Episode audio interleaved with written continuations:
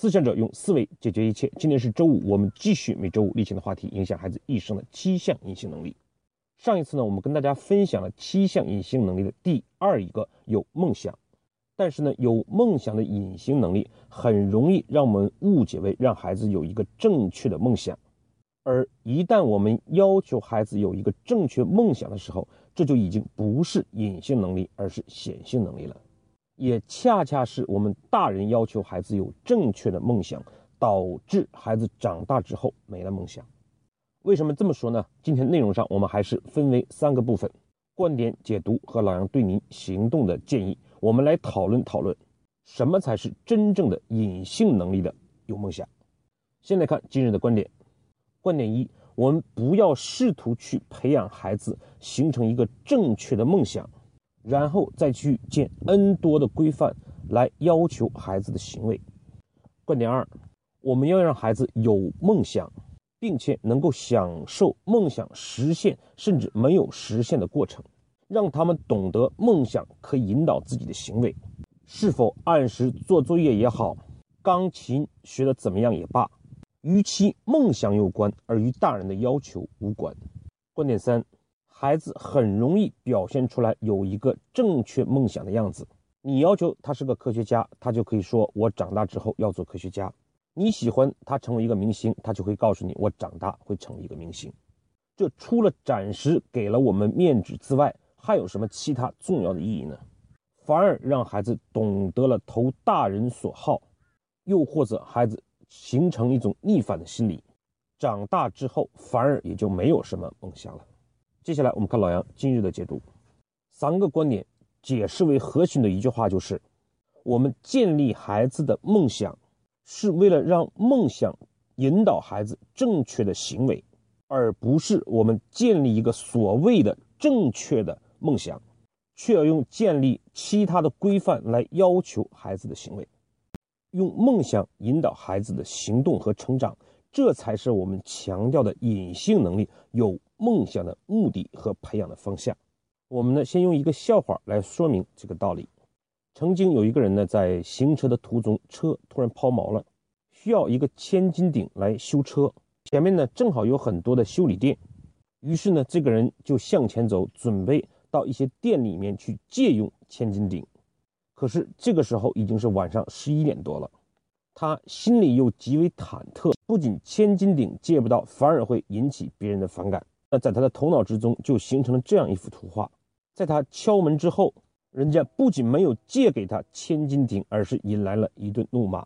越想越气，别人不就是有个千斤顶吗？有什么了不起的？但是呢，现实是他又必须去借用这个千斤顶，否则的话就要一直等到天亮。于是呢，他怀着忐忑的心情，终于敲开了一家修理店的门。门一打开，他再也抑制不住自己的怒火。对人家嚷道：“你们不就是有一个破千斤顶吗？有什么了不起的？”修理店的人惊讶地看着他，骂了他一句：“神经病。”这个人离开了，心中暗喜。你看，得回我没管人家借千斤顶，没有借都被人骂神经病。如果借了，不知道会怎么样。这当然是一个笑话，可是它背后呢，却告诉了我们一个道理：意识对物质巨大的反作用力。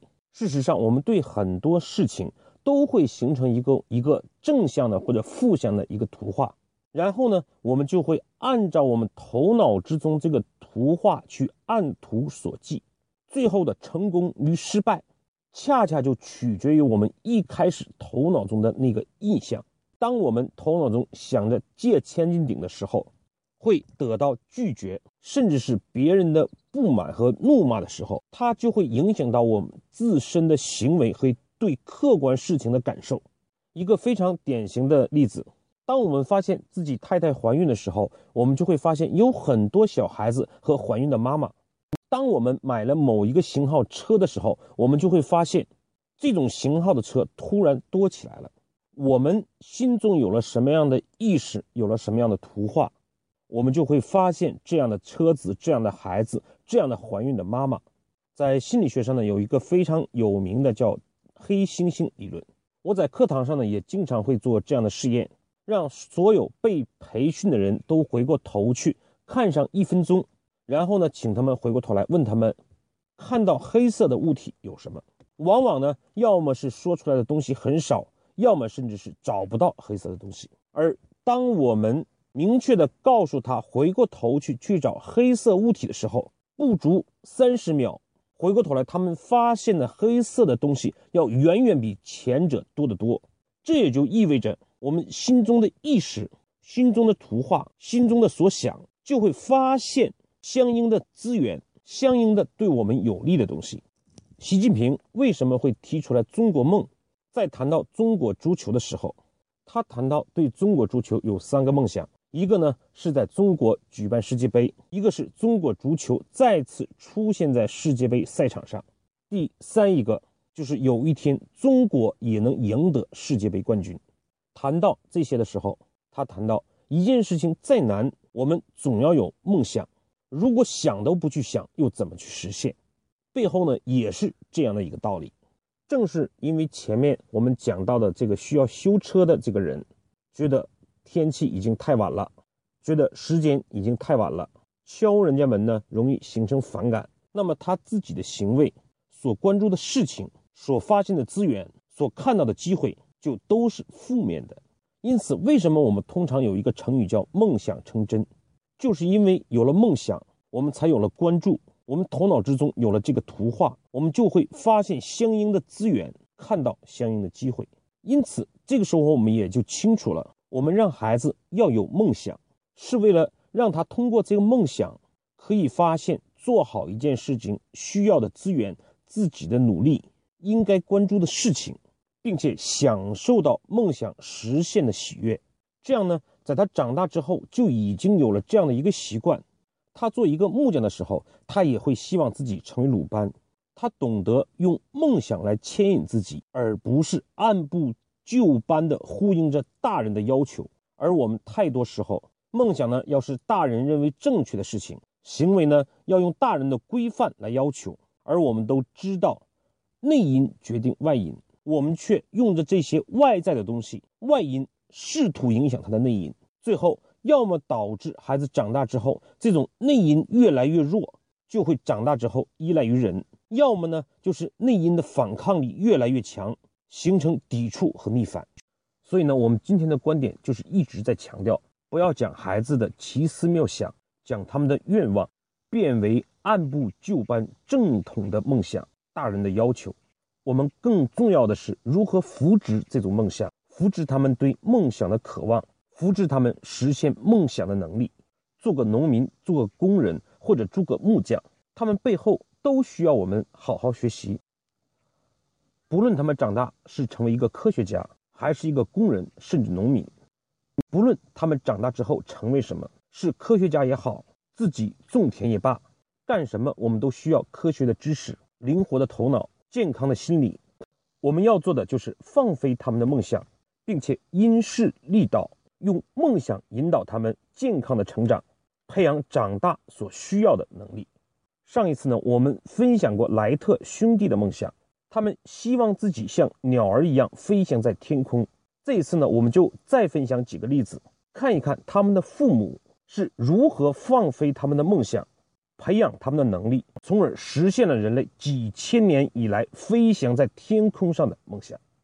一八七七年的冬天，一场。大雪降临在莱特兄弟的故乡，到处都是白茫茫的一片。看着其他的孩子们乘着由父母帮助制作的爬犁，飞快地在雪上滑来滑去，莱特兄弟突发异想：既然爸爸不在家，那么就一起动手自行制作一个爬犁。兄弟们决定要利用这个爬犁与小伙伴们进行比赛。兄弟俩将这种想法告诉了妈妈。妈妈一听，非常高兴地说道：“好，咱们共同来做吧。”于是，妈妈带着兄弟俩来到爷爷的工作房里，那里面有很多木条和工具。莱特兄弟俩不加思索的就干了起来。妈妈说：“孩子们，先不要着急行动，我们先要思考一下，画一张图，看一看我们需要什么样的一个爬犁。”妈妈呢，首先量了兄弟俩的尺寸，然后呢，画出来一个很矮的爬犁。妈妈，别人的爬犁很高，为啥你画的爬犁这么矮？兄弟两个问道。孩子要想叫爬犁跑得快，就要支撑矮矮的，这样可以减少风的阻力，速度也就快多了。兄弟俩于是明白，干任何一件事情都不应该莽撞，应该先弄懂道理。过了一天，爬犁做成了，兄弟们也如其所愿的在竞赛中获得了胜利。其实呢，面对孩子想做一个爬犁的冲动，很多母亲就想当然的拒绝了。即便不拒绝，也不会跟孩子一起来制作这个爬犁，并通过制作的过程来养成孩子们做事情的程序和能力。这远比说教要管用的多。这也就是我们今天强调的，要懂得用孩子的梦想、用孩子的愿望、用孩子的奇思妙想来引导孩子的成长，培养他们的能力。还有一则故事是莱特兄弟父亲的。圣诞节的时候呢，父亲送给他们一个小礼物，叫飞螺旋。父亲告诉莱特兄弟，这个玩具可以高高的在空中飞翔。兄弟俩怀疑的看着父亲。爸爸呢笑了一笑，当场做了表演。只见他先把上面的橡皮筋扭好，一松手就发出呜呜的声音，向空中高高的飞去。兄弟俩这才相信，除了鸟、蝴蝶之外，人工制造的东西也可以飞上天。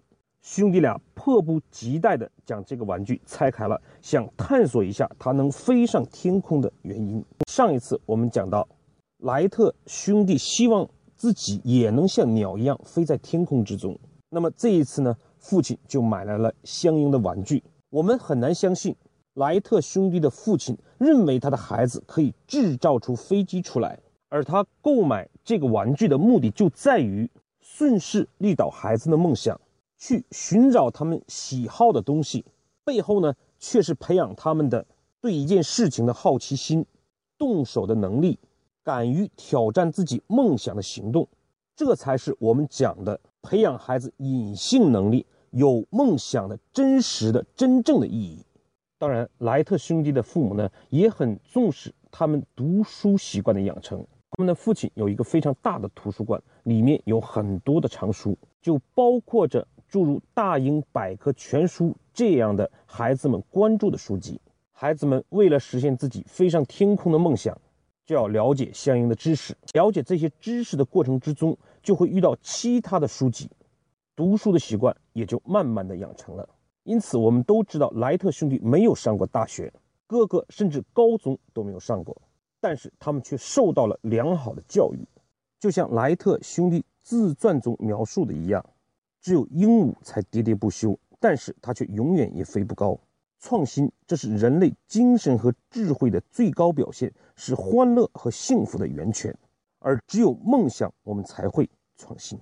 最后是老杨对你行动的建议：去寻找一下我们自己孩子身上的缺点，或者是我们认为他们要提高的能力，看一看这些能力与他们自己的梦想之间有什么样的关联，如何利用梦想从内在的因素。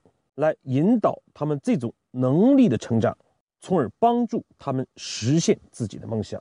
好，今天的分享就到这里，谢谢各位的收听。